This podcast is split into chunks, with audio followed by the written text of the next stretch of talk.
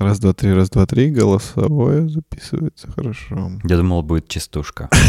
Ты меня разочаровал. Я так сходу не могу. Привет, меня зовут Дэн. А меня зовут Валера. А вы слушаете 169-й выпуск еженедельного развлекательного подкаста «Шоурум». Мы продолжаем наше вещание.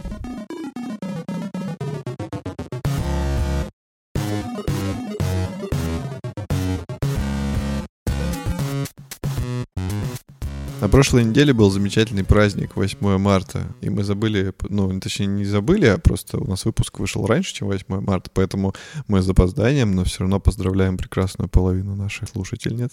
Прекрасную. 40% наших слушателей. Эти прекрасные 40%. Спасибо, что вы с нами, нам очень приятно, что нас слушают тоже девушки, тоже девушки, тоже девушки, как мы. Ты можешь поверить, почти половина слушателей шоурума девушки или женщины? Нет, не или могу девочки? на самом деле. Но мне приятно это осознавать, и я очень, очень стараюсь, чтобы я ничего плохого Почему? не сказал. Вот мне, мне на самом деле непонятно, почему, типа, откуда... Ну, это классно, но откуда все эти женщины взялись? Денис, это все наши бархатные голоса. Ну да, хочется Как верить. реченька журчит. Или просто статистика врет.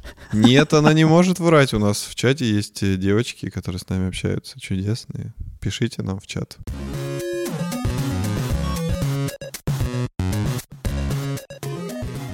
А еще другой праздник был, праздник э, любителей техники Apple, потому что Apple провела свою очередную презентацию и показала там ого-го, го-го-го-го, интересненькое всякое. То, чего я вообще не ожидал. Кто-то из обзорщиков говорит, ой, да, это было предсказуемо, мы уже видели слухи об этом всем, а я вообще ничего не видел, я все, все слухи пропустил, и для меня вообще было полным шоком, что там показали. Я не хочу говорить о том, что там обновили какие-то айфоны, какие-то айпады. Кому это вообще срань вся эта нужна? Все эти тарелочки, это все неинтересно. Там процессоры в айфонах, айпадах, боже мой, уже надоело, все одно и то же. Э, Они этот опять iPhone SE там насилуют в корпусе восьмого айфона уже который год подряд, он же там полумертвый, еле-еле как шевелится, они все равно в него пытаются что-то пихать новые какие-то компоненты. Боже мой. SE ужас. классный на самом деле, но, э, к сожалению, они не понимают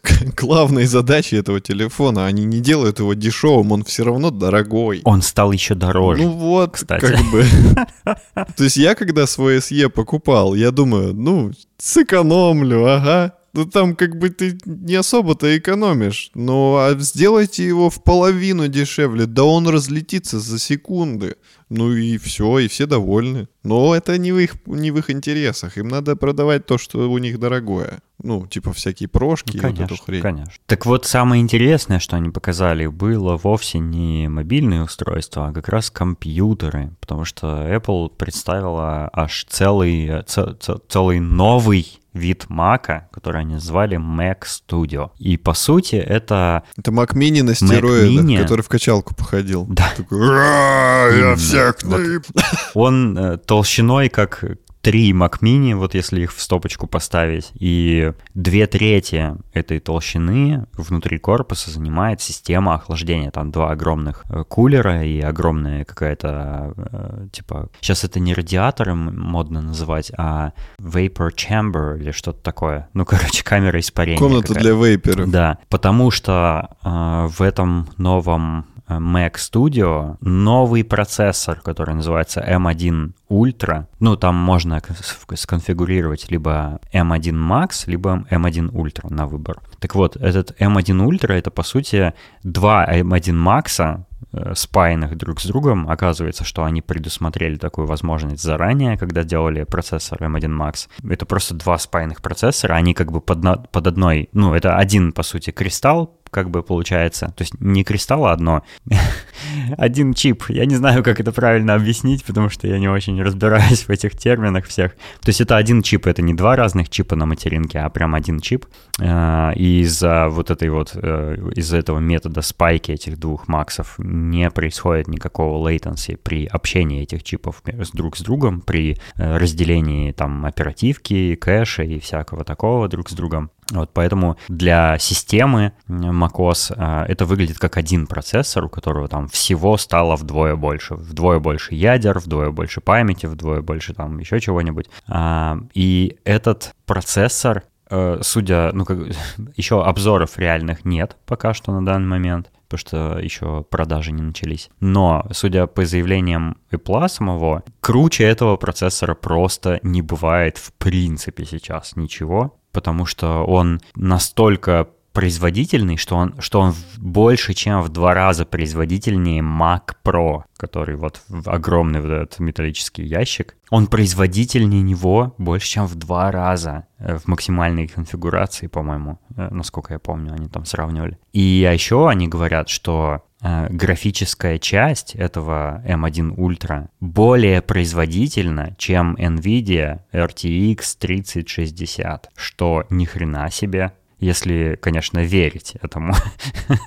Это очень-очень э, смелое заявление. Вот я бы на месте Apple сейчас просто взял и ворвался в сердечки всех геймеров, э, взял бы и реально бахнул там такой графический, э, графический процессор, чтобы мы реально могли играть в такие шикарные игры, ну вот свеженькие какие-нибудь, ну или не свеженькие, чтобы у нас там было 1500 FPS и вот это все. И, и все просто бросают все эти Intel, Intel, нафиг они нужны. Все покупают себе этот Mac Studio, маленькая коробочка, гамаем в игрушки. 4000 долларов всего лишь, да. Да, но типа купил и забыл. А что, сейчас видюхи стоят тысяч, 4 тысячи долларов. Как бы их еще и нет.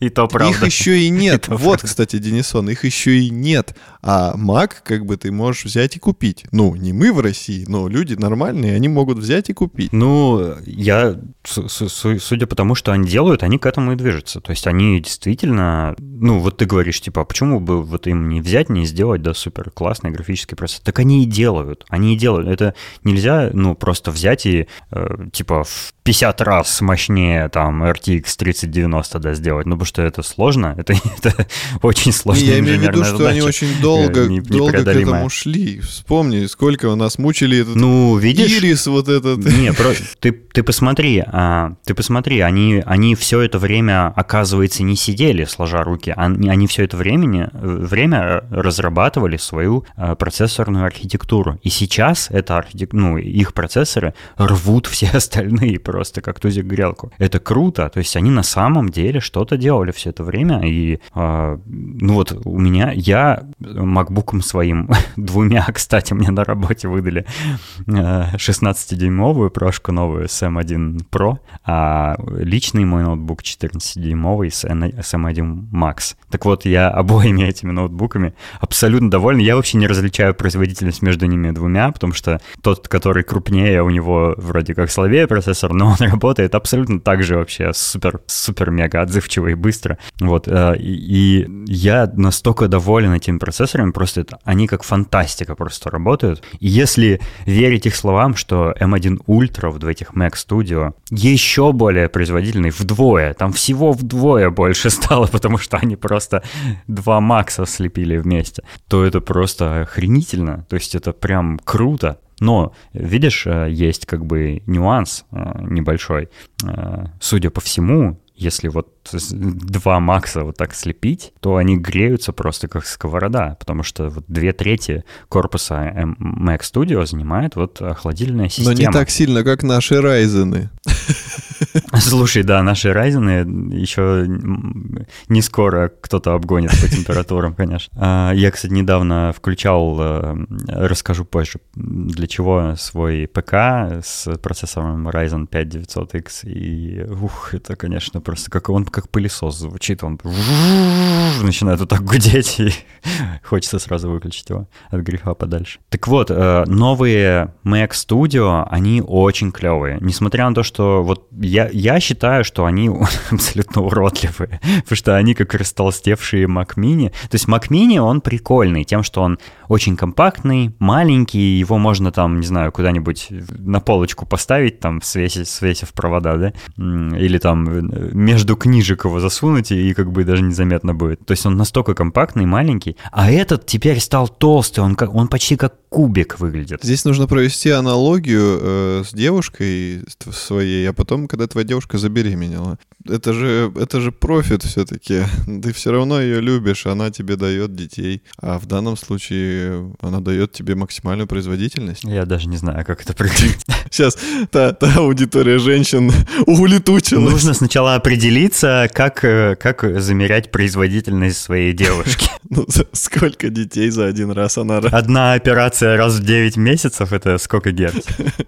Короче, мне они кажутся довольно странными на вид. Мне не нравится внешний вид этих Mac Mini. Но он не то, что... Он, он в целом нормальный. Ну, типа, попробуй найди другой такой же мощный и такой же компактный компьютер. Это просто невозможно. Не бывает больше таких маленьких и, настолько мощных компов. Вот. А, и у него появились всякие разные порты. То есть там портов теперь вот все, что ты можешь себе вообразить, все уже можешь туда подключить без проблем. Вот это классно. Это они молодцы, что там они ставили старые USB-шки. Я прям порадовался. Да, там USB-A, э, старый порт для подключения мониторов HDMI.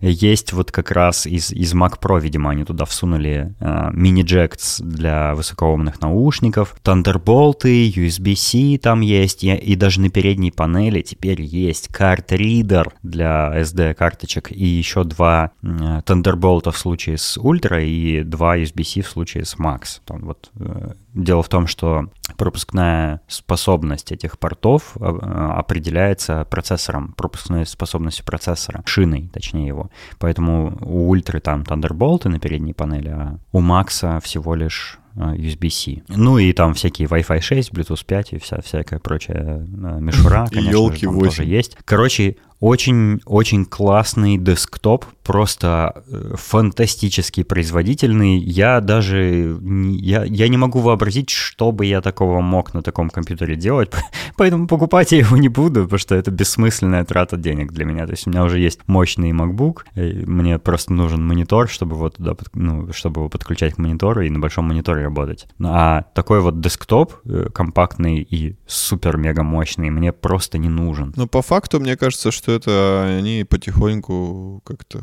хотят отказаться, может быть, от Mac Pro, ну вот от этого, от ящика. А вот ты не смотрел презентацию, поэтому, поэтому и не знаешь, что только что ошибся. Потому что они сказали, что наш переход на процессоры собственные э, серии M почти завершен, и остался только Mac Pro, но его мы покажем чуть позже.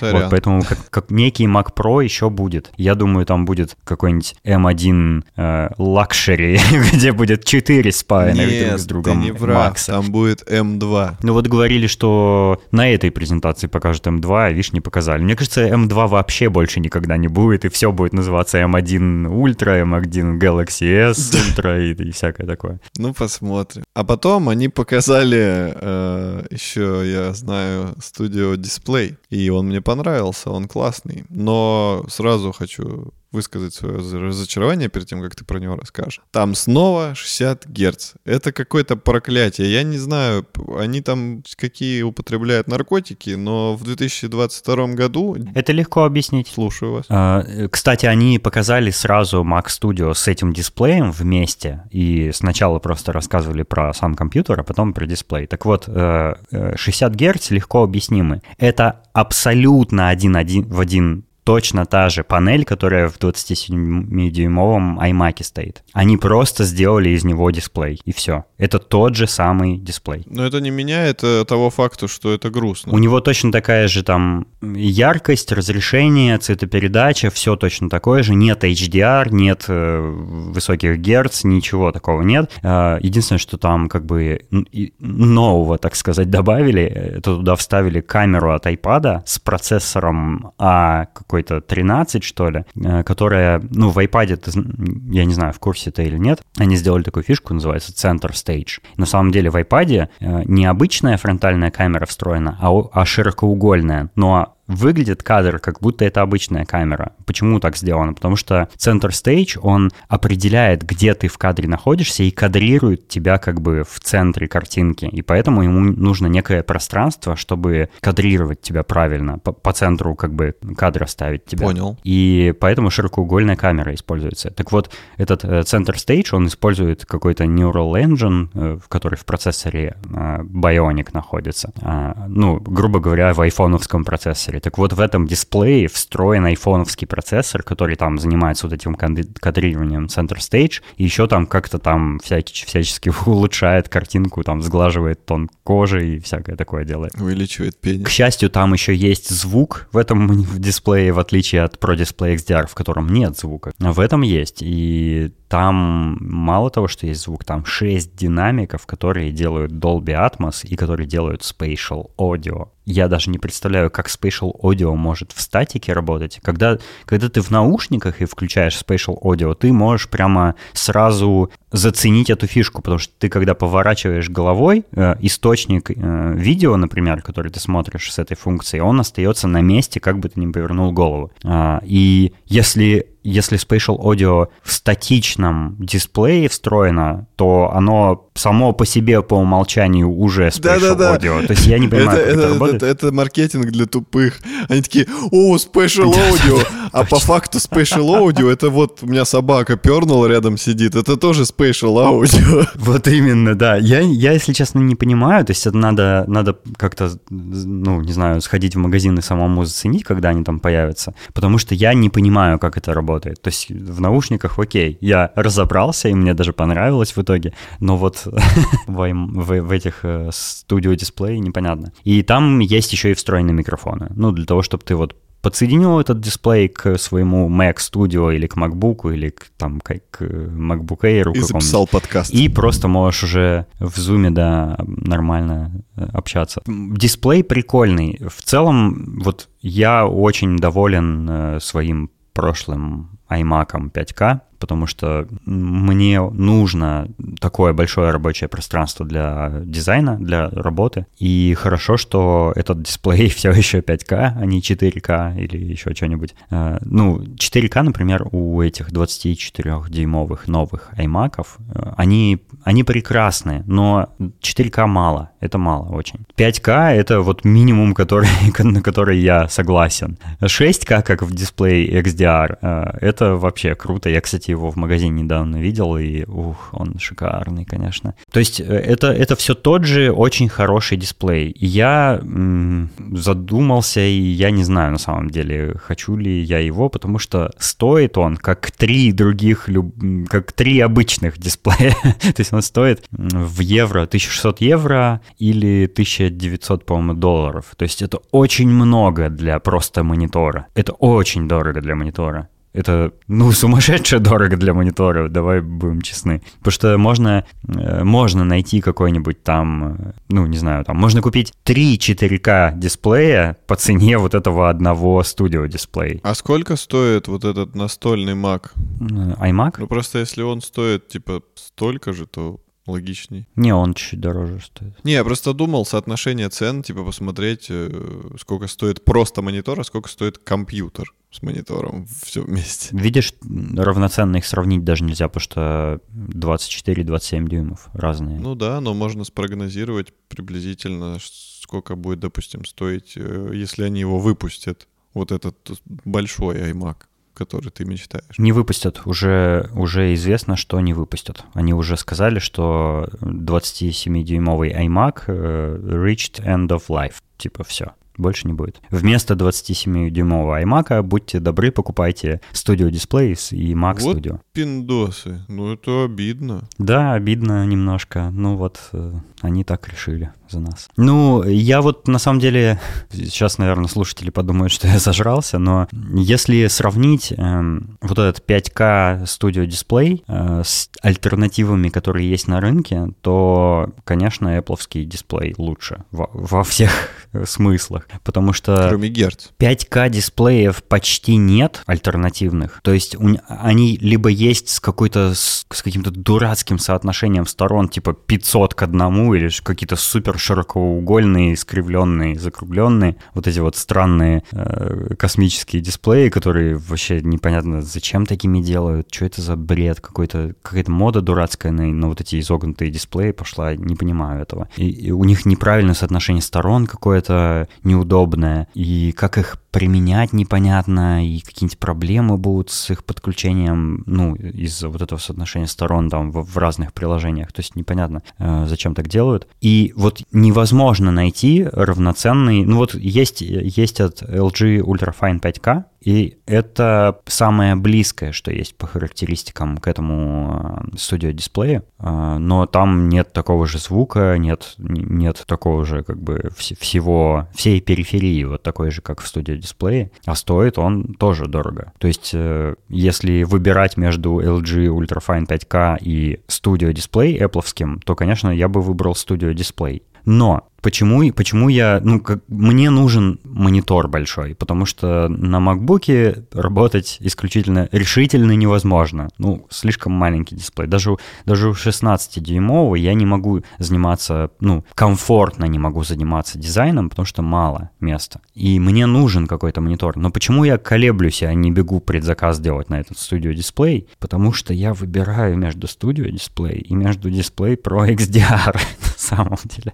Потому что когда я увидел э, Pro Display XDR, который, напомню, стоит 5000 долларов э, в магазине живьем, у меня просто челюсть отпала потому что только рабочего пространства я никогда еще не видел на одном мониторе, он какой-то как безграничный, как будто. Там столько места, и он так классно показывает. Там есть HDR настоящий. Вот как в новых макбуках, они по-настоящему могут HDR показывать. А вот в студио дисплее HDR нет. То есть это просто обычный такой стандартный типа монитор, без всяких э, прибамбас. И, ну, как, типа, переплачивать 3000 долларов за лишь то, что у тебя будет разрешение выше и HDR, это, конечно, сумасшествие, я согласен. Но мне кажется, что это может быть один э, из, из одно из тех устройств, которые ты купишь типа один раз на несколько десятков лет, ну, желательно.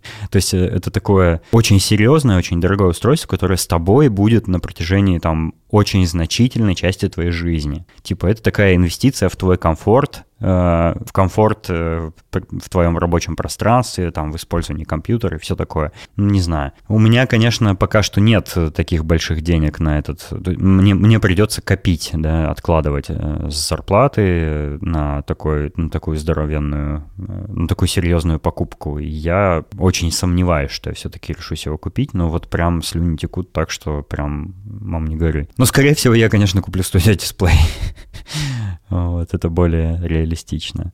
Э, есть э, неприятненький момент, э, кроме, кроме всех тех, что мы уже описали про этот новый монитор. У него есть только Thunderbolt вход. И мне не очень понятно, будет ли, и если да, то как этот монитор работает с чем-то кроме Мака. Потому что у меня есть еще ПК. И я хочу тоже ПК к какому-то монитору подключить. В Новосибирске у меня был setup двойной. То есть у меня, было, у меня был iMac э, и у меня был дисплей для ПК. Но это не очень удобно оказалось. То есть э, переезжать с одного места на другое, двигаться и два разных дисплея, двух раз у них разное качество, один ретиновый, другой не ретиновый. Ну, то есть мне это все не нравилось, если честно. И было бы круто как-то вот иметь возможность оба компьютера к одному дисплею подключить и просто переключаться между э, источниками входа каким-нибудь удобным образом. И вот это было бы идеальное решение. Но для того, чтобы ПК подключить к этому дисплею, нужен, видимо, какой-то переходник с дисплей-порта на Thunderbolt или что-то такое. Я даже, если честно, не знаю, бывает ли такое и как оно работает, и будет ли оно работать с этим монитором новым. Apple. Так еще и придется каждый раз шнур ну, выдергивать и вставлять. Да, вот это тоже проблема. То есть э, еще и шнур выдергивать. Я думаю, может быть, есть какие-то э, док-станции, куда можно подключить там, допустим, и ПК, и MacBook, а из этой док-станции уже в дисплее одним проводом. И как-то на самой док-станции просто нажимать какую-то кнопочку для переключения источников э, входного Мне сигнала. Кажется, должна быть такая штука, иначе это он не должен так дорого стоить, если ты его можешь только с э, маком использовать. Ну, понятно, что у них там экосистема, ну, и все почему под это заточено. Может, легко ну, может, да, да. конечно, может. Ну, как-то с этим надо бороться, потому что это какой-то тирания. Ну вот, и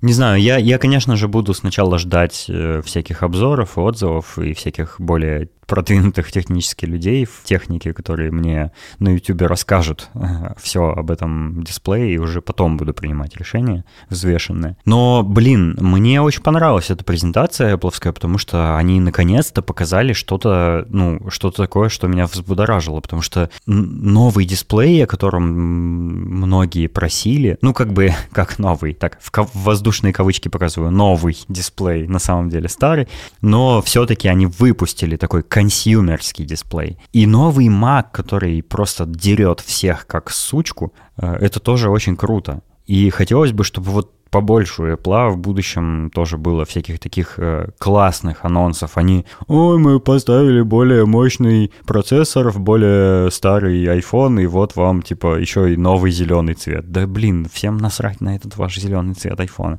мне кажется. ну, по крайней мере, мне насрать. Эм, вот, такое, такая презентация была Apple. Ну, им же надо как-то заполнить какие-то пустые моменты. Типа, если бы они показали только Mac Studio и дисплей, типа, все бы такие, все, все. А тут они, а вот вам новый цвет. Ну и стимул вообще, чтобы как бы покупали их. Да мне, мне кажется, вот как раз все и запомнили Mac Studio и Studio Display, а что, что там цвет, это вообще лишнее было. Это даже можно было вообще не показывать. Какая-то фигня. А, еще они на Apple TV запустили канал про бейсбол. Вау, это же был первый анонс на этой презентации. Как мы могли забыть-то это упомянуть? Это же так важно. Бейсбол. Ты смотришь бейсбол? Еще бы керлинг. Смотришь бейсбол? Нет. А потому что его в Apple TV Plus еще не было. Вот поэтому ты не смотрел.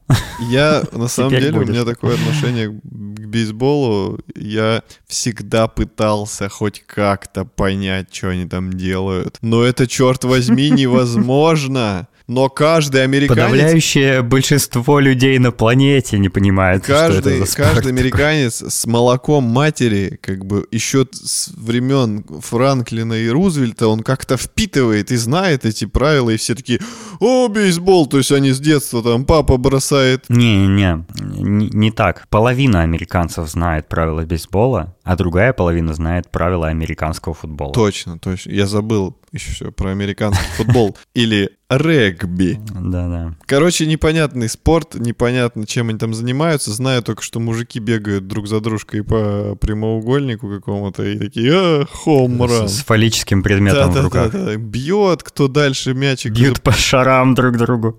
Да. Я знаю лапту. Вот, в лапту как играют. Вот эта игра. Никто никуда не бегает, надо просто фигачить палкой. По, по башке. А я знаю, почему они выпустили цвет, вот, я не успел сказать. А потому что не всем зашел этот э, странный, болезненно бледный голубой, какой-то трагически умирающий цвет. Ну, это тоже какой-то бледноватый такой зеленый. Ну, он, он почти такой же, как э, был в одиннадцатом. А мне там, кстати, зеленый нравится. У меня у брата такой iPhone 11 Pro зеленый, и я прям на него смотрю и получаю удовольствие. на телефон, а не на брата. Хотя...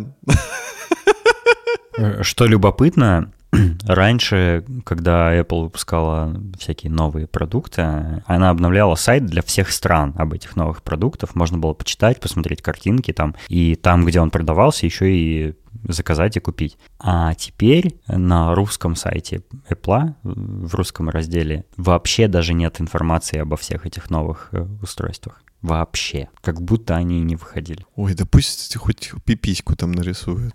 Лучше бы нарисовали, да.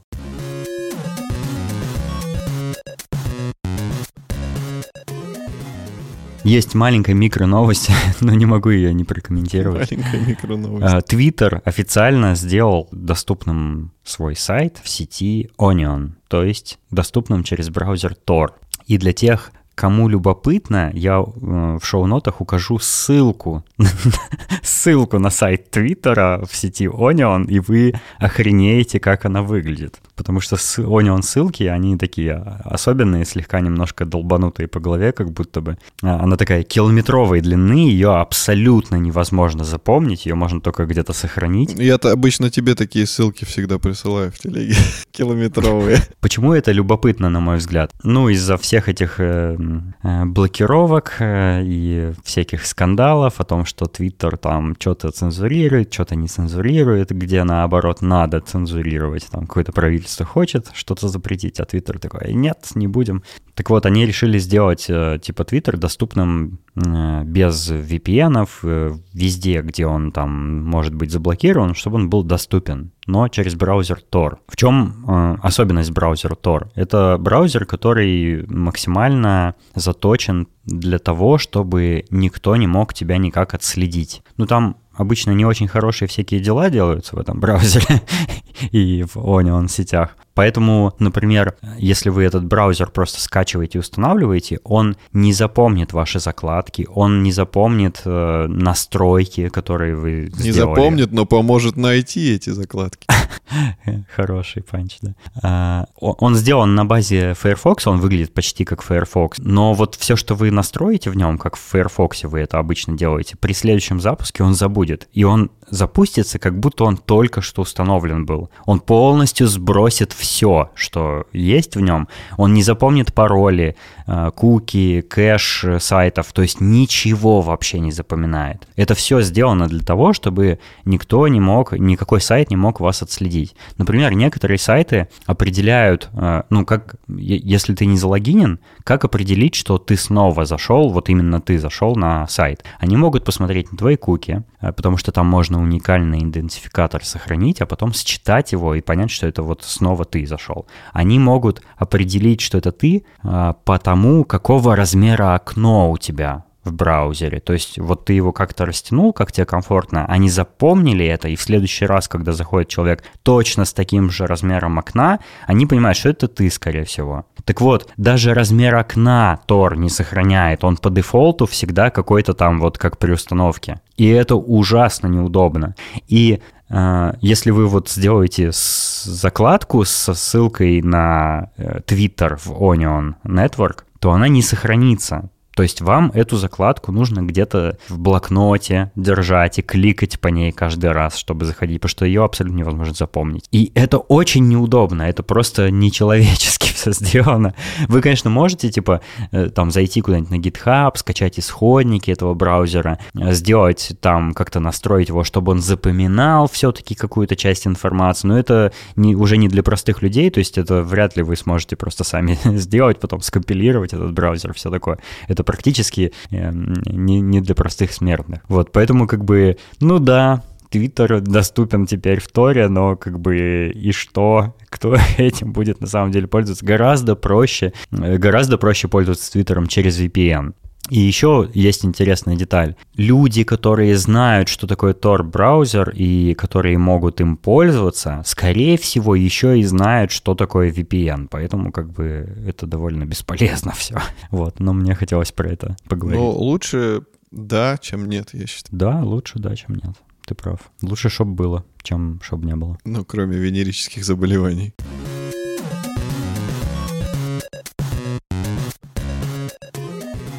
Я хотел бы вернуться в прошлое на несколько выпусков э, назад. Я уж не скажу насколько, но мы обсуждали эту тему уже, и тут как бы произошло событие, которое к ней относится. Я решил, что вы должны про это знать, потому что мы с Денисом очень радовались, а теперь мы с Денисом будем очень грустить. Потому что Мужчина, которому пересадили... Блин, опять грустить? Да, к сожалению. Это наша судьба. А, мужчина, которому пересадили... Лицо? Нет, не лицо. Такой мужчина просто тоже был. Был. Или женщина, я уже не Мы помню. Мы очень кстати. любим темы, где кому-то что-то пересаживают. Или, или кто-нибудь пересаживается с лица. А помнишь этот э, дурацкий слоган? Типа слезь да, с иглы, иглы мужского, мужского одобрения и пересядь на лицо чего-то там. Да, помню, сколько было хайпа. А, так вот, э, мужчина, которому пересадили сердце свиньи, э, через два месяца после операции, к сожалению, скончался. Это грустно, но, как заявляют врачи, хоть исход э, трагический, но они благодаря этому смогли сделать множество разных исследований, всяких выводов. И мимасов. Денис, мы грустим. А, короче, а, смысл в том, что мужчина не не зря погиб. То есть он внес, э, скажем так, свою лепту в развитие медицины. За это мы ему все благодарны. Я надеюсь, что это поможет в дальнейшем э, эти операции проводить все-таки с большим успехом, чем два месяца. Но заметьте, человек два месяца все-таки прожил э, сердцем свиней.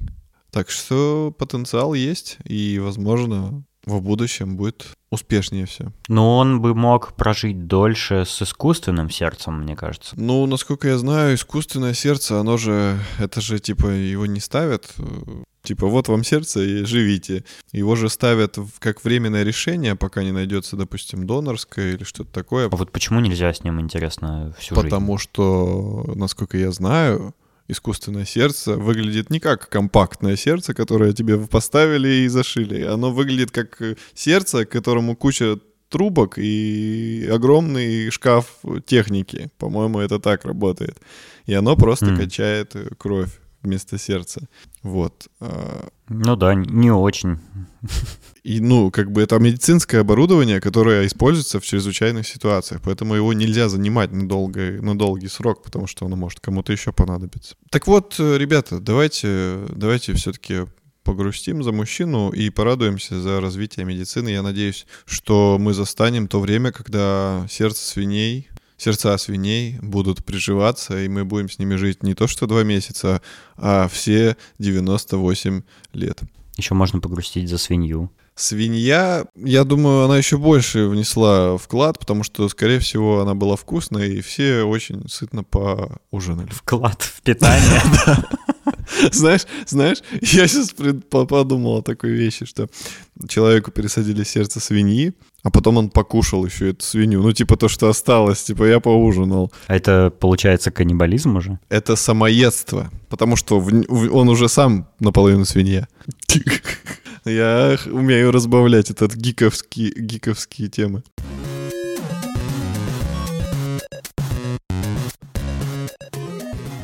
А теперь расскажи про свои продвижения в э, растрате накоплений. Ой, не говори, блин. О. Я сегодня купил э, много бытовой техники в свою новую квартиру и очень много потратил денег. Ну, много, но все необходимое. А ты купил, как в, этом, а. в «Бегущем по лезвию», вот эту Анну де Армас, проекционную женщину, которая будет радоваться, когда ты приходишь с работы? Не, к сожалению, в медиамаркете не продавалась такая вот. Это упущение. Но я обещал рассказать в прошлом выпуске э, свои впечатления про Oculus Quest 2, который я тогда заказал, и он мне пришел уже я уже в нем успел всякое поделать. Вот и хочу, хочу описать свои впечатления, сравнивая это с опытом использования Oculus Rift S, который вот у тебя, Валерон, есть, и который раньше у меня тоже был. Он и сейчас у тебя есть. Да, пока я его еще не успел продать, но... Давай, мне очень интересно, потому что я прям жду. Ты как знаток должен мне сказать, круто или не очень. Ну, началось все с э, довольно тревожной доставки, потому что э, я заказал не только сам шлем виртуальной реальности Quest 2, но и парочку аксессуаров к нему, тройку, троечку.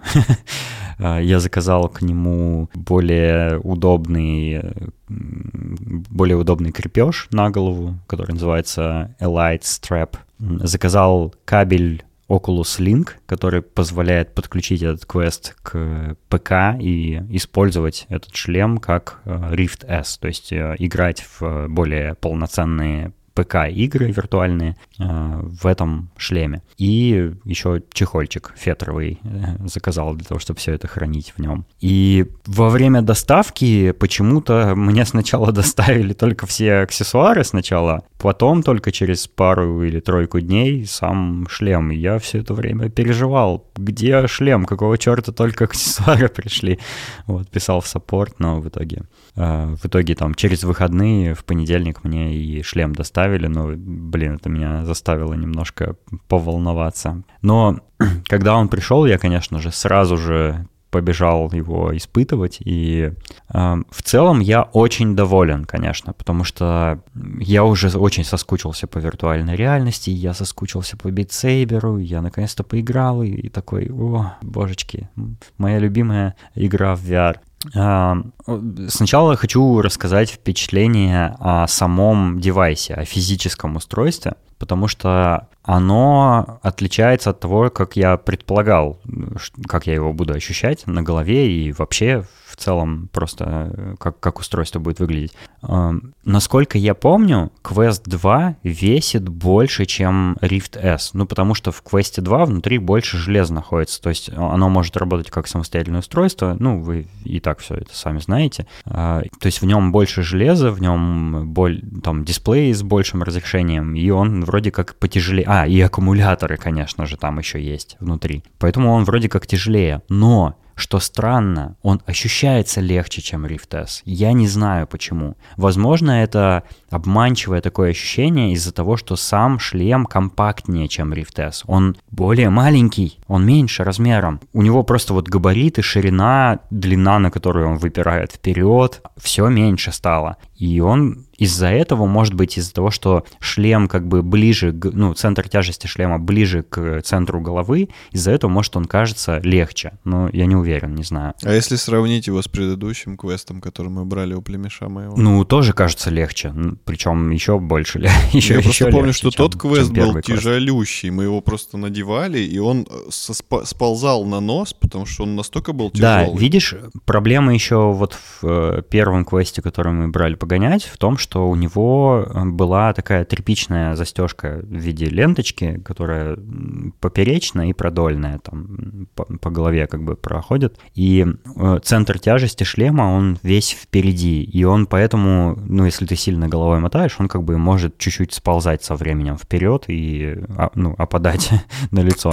Вот. А я сразу э, Quest 2 стал использовать с вот этим более клевым креплением. Оно пластиковое, то есть оно похоже на крепление, собственно, Oculus Rift S, и оно сзади такой шайбой закручивается и фиксируется очень удобно, прям очень комфортно держится на голове. И поэтому как будто бы он, он и не сползает, даже если вот как бы ты не вертел головой, как бы не там не трясся во время какой-нибудь динамичной игры, э, он не сползает вниз, и поэтому мне кажется, что вот он и удобнее, и легче. У него новые еще контроллеры, которые в пространстве отслеживают движение твоих рук. Они очень похожи на те, которые у Rift S, но у них немножко форма поменялась, и не в лучшую сторону, к сожалению. У них вот, вот эта вот площадь плоская, на которой кнопки основные находятся, она стала больше, и из-за этого, ну, на мой взгляд, менее удобно стало держать их в руках, но при этом контроллеры как мне показалось, лучше отслеживаются в пространстве. То есть у меня,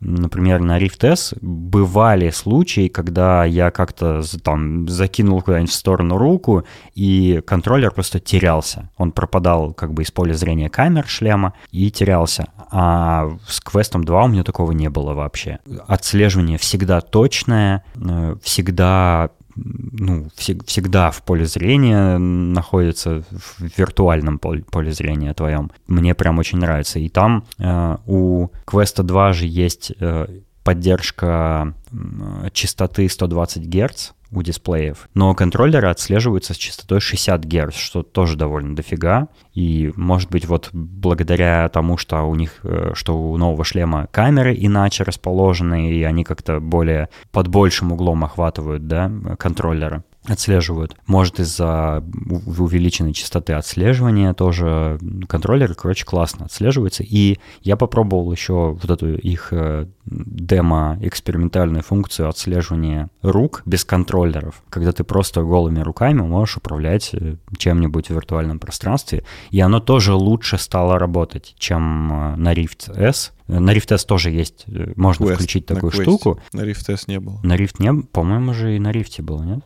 А, а ну, наверное, да. Мы вот, брали у племеша, наверное, и там В том шлеме, да, да-да-да, точно, я забыл. Ну, короче, оно прикольно работает, оно неудобное. То есть я это не буду точно использовать, потому что там надо какие-то специальные жесты пальцами делать. Это просто все медленнее работает. Ты вот, например, чтобы кликнуть, ты должен э, указательный и большой палец э, свести вместе, как бы, чтобы они соприкоснулись, и это вроде как клик работает. При этом от твоих пальцев идут, э, идет такая линия, которая как курсор указывает туда, куда ты кликаешь. И все это как-то не очень удобно, короче говоря говоря, устроена. То есть технология прикольная, но для того, чтобы ей полноценно можно было пользоваться, нужно, чтобы она раз в сто быстрее работала и точнее, чем сейчас. То есть она сейчас уже неплохо работает, но еще недостаточно для комфортного использования. Вот так вот я скажу. У Quest 2, в отличие от Rift S, есть э, физическая регулировка линз э, межзрачкового расстояния, когда ты можешь не в софте его отрегулировать, как бы,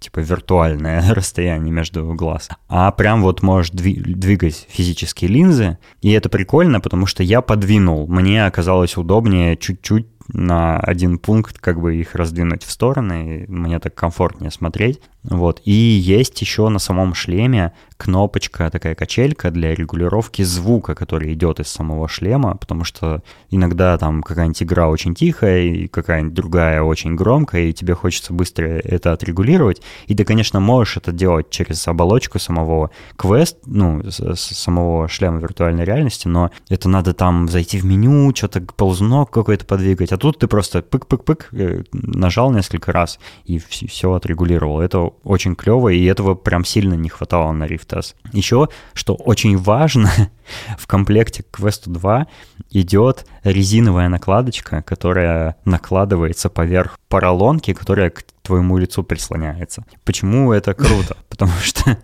потому что вот Валерон э, не даст соврать, когда я играю в Beat Saber, то он намокает, э, я как очень сильно... при голосе Фрэнк Фу, ты при голосе Фрэнка Синатры. Именно, я ужасно потею, вот, и у моего Rift S вся, весь этот поролон весь съежился из-за моего пота и вообще не очень хорошо пахнет. А тут они как бы, ну, одумались и предусмотрели функцию защиты этого поролона. Я сразу надел эту резиновую накладочку, и она конечно, менее приятно ощущается, чем когда ты поролоновый, типа э, шлем VR надеваешь на себя, но при этом ты быстро к этому привыкаешь и уже дальше просто это не замечаешь. Ну и как бы сохраняешь э, шлем в первозданном виде. Вот он из-за этого, из-за пота не испортится. Да, можно, конечно, проводить аналогию с пенисом и презервативом, но мы не будем. Знаешь, знаешь, что хорошо? Можно эту резинку, ну,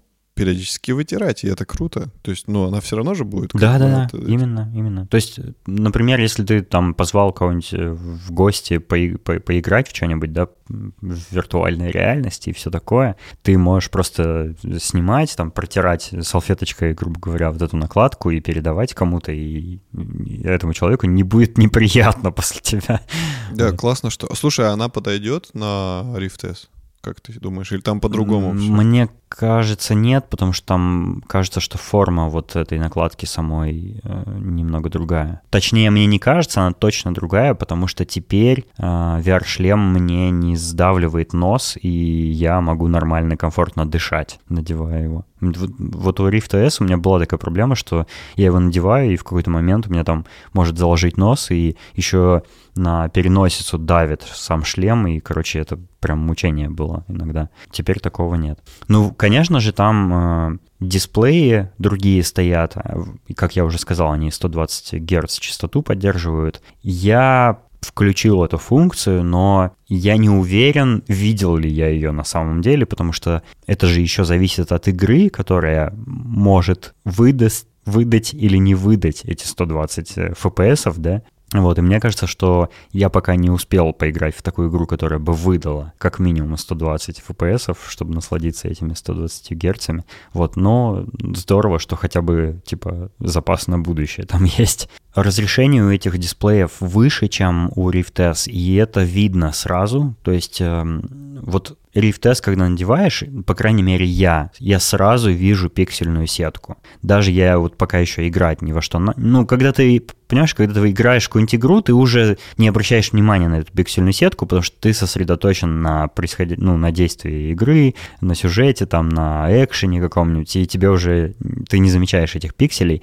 Но когда ты вот в каком-нибудь меню, ты можешь без труда э, эти пиксели видеть. Здесь э, в Quest 2 их э, все еще тоже видно, но они намного меньше стали, и тебе надо прям вот прищуриваться и вглядываться, чтобы их заметить. И это, конечно, приятно, потому что это меньше тебя отвлекает от того, что ты видишь в виртуальном пространстве. Это очень здорово. Вот. И я попробовал поиграть и попользоваться квестом 2 в обоих режимах как в виде самостоятельного устройства, которое беспроводное полностью. И дело в том, что у меня на аккаунте почти нет ничего, э, что может в таком режиме работать, потому что я в основном покупал всякие VR-игры в Steam, и для того, чтобы в них играть, надо подключать проводом квест к ПК. Вот, кстати, почему я его включал недавно, я обещал рассказать об этом. Но у меня там были несколько игр, которые все-таки есть на, именно на аккаунте Oculus. Это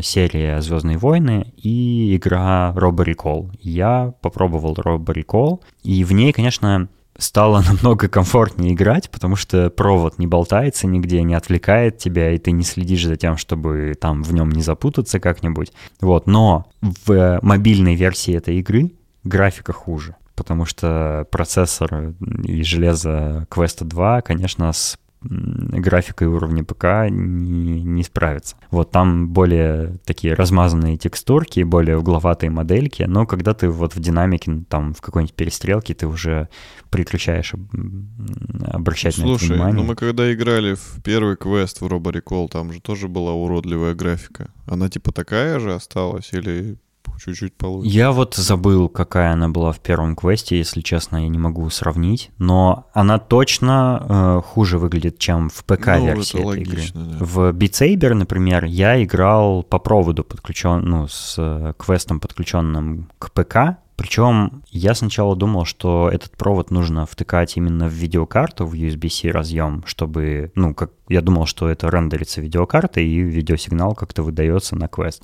Но оказалось, что у меня в видеокарте нет USB-C выхода.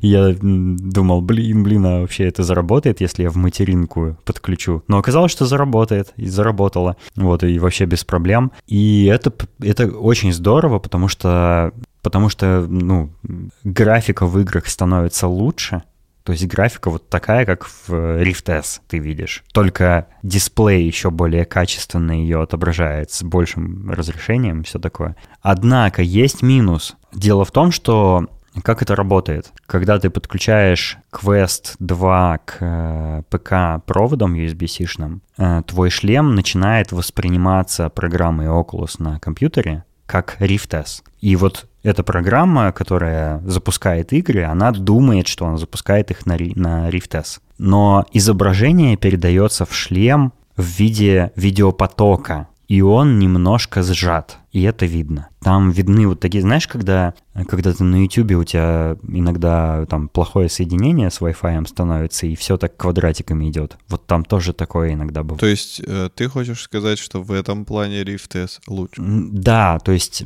видишь, у Quest 2 дисплей лучше, там больше герц, больше разрешения, но когда ты используешь его как Rift S, то ты видишь вот эти артефакты сжатия видеопотока, к сожалению. Ну вот я не могу не видеть их. Да, возможно, когда ты там э, первые 5-10 минут поиграл и обращаешь внимание на эти артефакты, дальше ты уже привыкаешь и уже перестаешь на них обращать внимание. Но вот я не могу их развидеть пока что, и это, конечно, минус. И э, в этом смысле Rift S, конечно, прикольнее э, картинку выдает в том плане, что он работает как монитор внешний. Он не сжимает и не передает видеопоток, а он напрямую как монитор работает для того, что у тебя запускается на ПК. И поэтому там нет вот этих артефактов сжатия. Картинка почище как бы выглядит. То есть у нее более низкое разрешение, да, но сама, само изображение более чистое скажем так. Вот, поэтому тут такое, такие смешанные ощущения. Но я в целом доволен квестом 2, потому что я давно хотел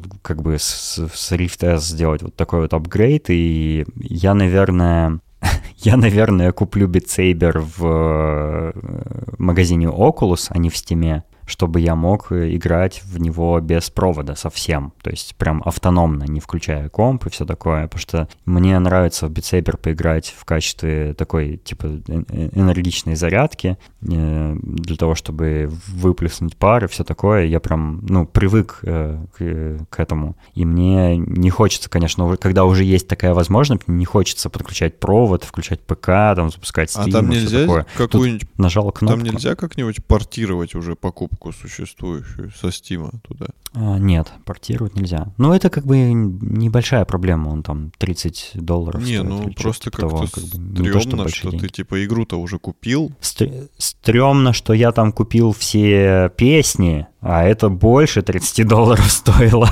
И вот их тоже надо будет заново купить.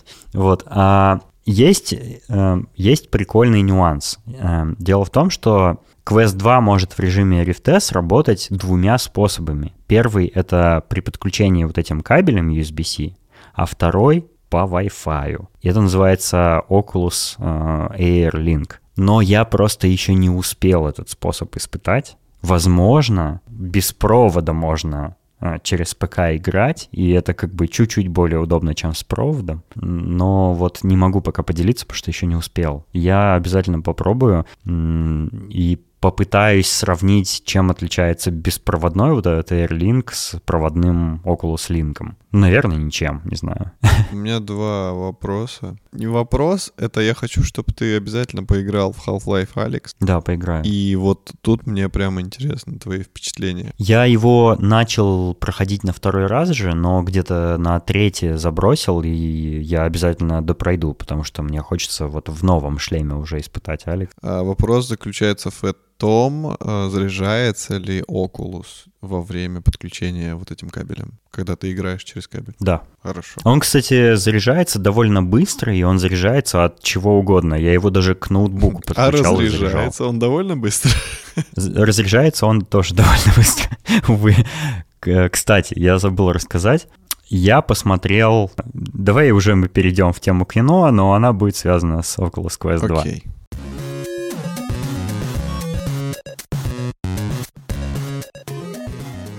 Я посмотрел фильм в Квесте 2 в режиме вот этого кинотеатра виртуального. Это, конечно, очень прикольно, очень впечатляет, потому что перед тобой вот, ну, натурально ты сидишь в огромном кинотеатре с огромным-огромным экраном. Вот, и ты можешь размер этого экрана как хочешь регулировать. Можешь прям бли... супер здоровенным его сделать, можешь далеко его сделать, маленьким там и так далее. Это прям мне понравилось вот это ощущение. Я помню, когда я тебе рассказал, что я через Rift S так кино посмотрел, ты сказал, надо попробовать. Попробовал и сказал, мне не понравилось, у меня устало.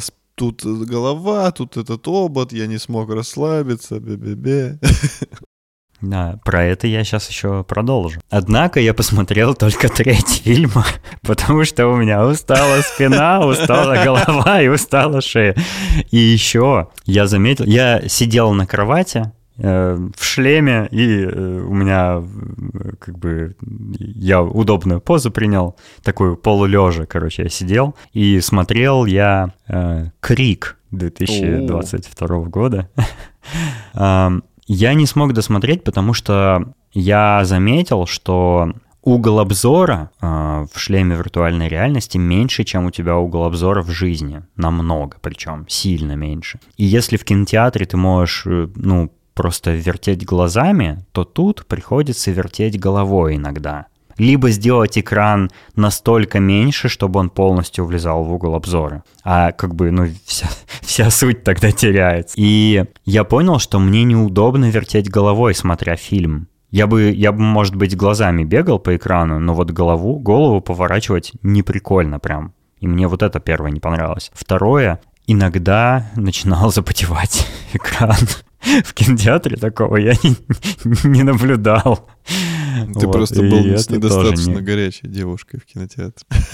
Когда она горячая, Ну, короче, вот это мне тоже не понравилось. И третье, это мне не понравился просто сам фильм. А, Крик — это настолько я даже не знаю, это такой лютый тупизм вообще. Крик, вот новый, 22 года А что, выпуска. старые не были тупизмом Это разве? такой дерьмовый фильм, просто кошмарно плохой. Я даже не мог поверить своим глазам, потому что там актеры вообще не играют они как будто зачитывают реплики. Там происходят чудовищные события, там всех маньяк убивает, всех подряд, на всех нападает, в любой момент ты можешь его нападения ждать. А они, как ни в чем не бывало, ходят, общаются, и тут внезапно маньяк налетает, и они такие, о, маньяк, господи, что же делать, побежим от него.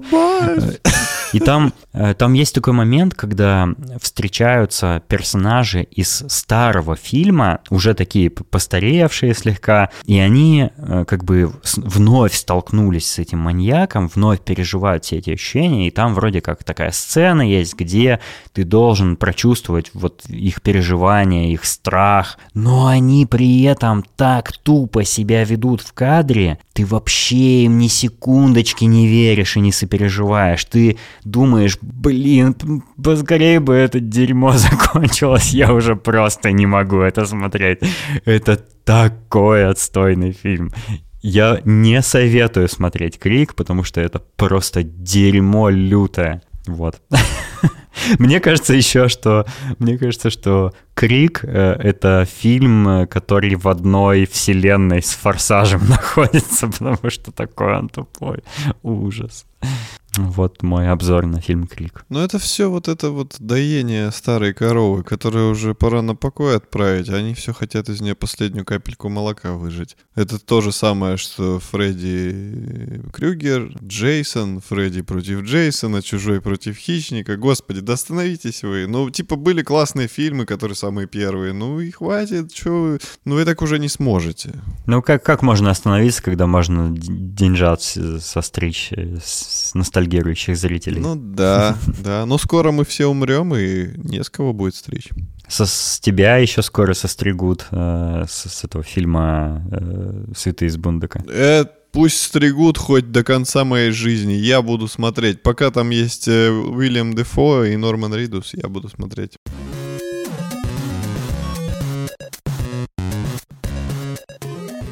Но есть у меня одна рекомендация, все-таки нормальная. Я посмотрел еще один фильм э, за эту неделю. Он называется «Лакричная пицца». И я хочу сразу начать с небольшого спойлера. В этом фильме вообще нет никакой пиццы.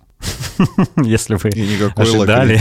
И никакой лакрицы вообще даже близко нет. фильма нет. То есть э, я вообще не могу объяснить. Э, у меня есть теория, почему он так называется. Там по сюжету можно догадаться, но прямой связи нет, и это, это словосочетание в фильме даже не произносит. Такое бывает. Это фильм Пола Томаса Андерсона. Его почему-то все любят. И вроде как он хороший режиссер, снимает хорошие фильмы.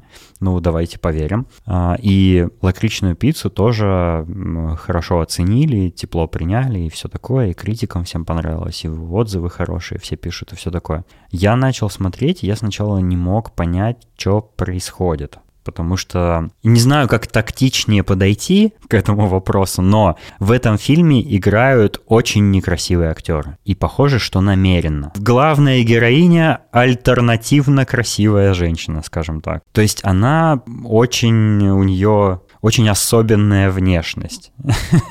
вот. И почему это важно, почему я вообще на этом внимание акцентирую? Мне кажется, что это прием режиссерский, потому что режиссер хотел рассказать историю любви в этом фильме, а, при этом не отвлекая внимание зрителей на визуальную красоту. А он хотел показать чувства, отношения и дилеммы, которые между двумя персонажами происходят, чтобы мы типа не отвлекались там на милые красивые лица.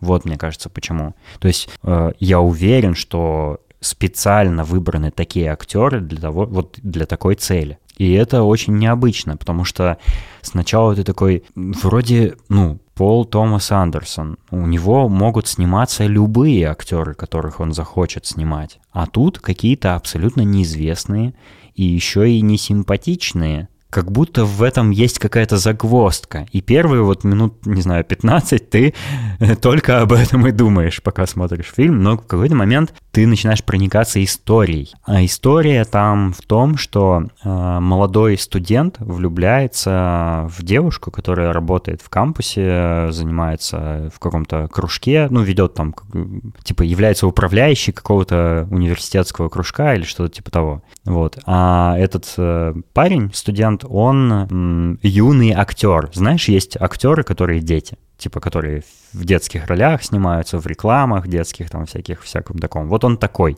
Но он уже, типа, в таком э, предпубертатном каком-то возрасте, и он влюбляется в э, девушку, которая гораздо старше его, и пытается завоевать э, ее любовь. Вот об этом фильм, и мне он в итоге очень понравился. То есть вот все вот эти приемы странные, которые Андерсон использует, они получается, сработали. И он очень трогательный и милый. Но для того, чтобы его посмотреть, нужно отречься от привычных ожиданий от голливудских фильмов, потому что если этого не сделать, его будет очень некомфортно смотреть. Вот такой это фильм, короче. Сложный, но классный я советую его посмотреть. А, э, мне кажется, называется он «Лакричная пицца», потому что персонажи в этом фильме все, всю, всю, э, на протяжении всего фильма пытаются придумать какой-то прикольный бизнес, который их озолотит. И они все время выбирают какие-то странные идеи. То начинают торговать какими-то водяными матрасами, то там еще о чем-то. И кажется, что лакричная пицца это как будто бы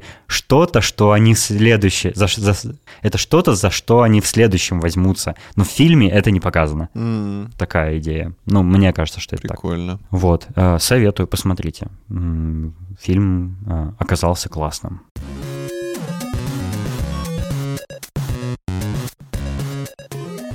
Валерон, что будет у нас в следующем выпуске? Может быть, ты сделаешь небольшой намек? Не сделаю, потому что могут не прийти или не подойти переходники, и тогда я ничего не смогу сделать.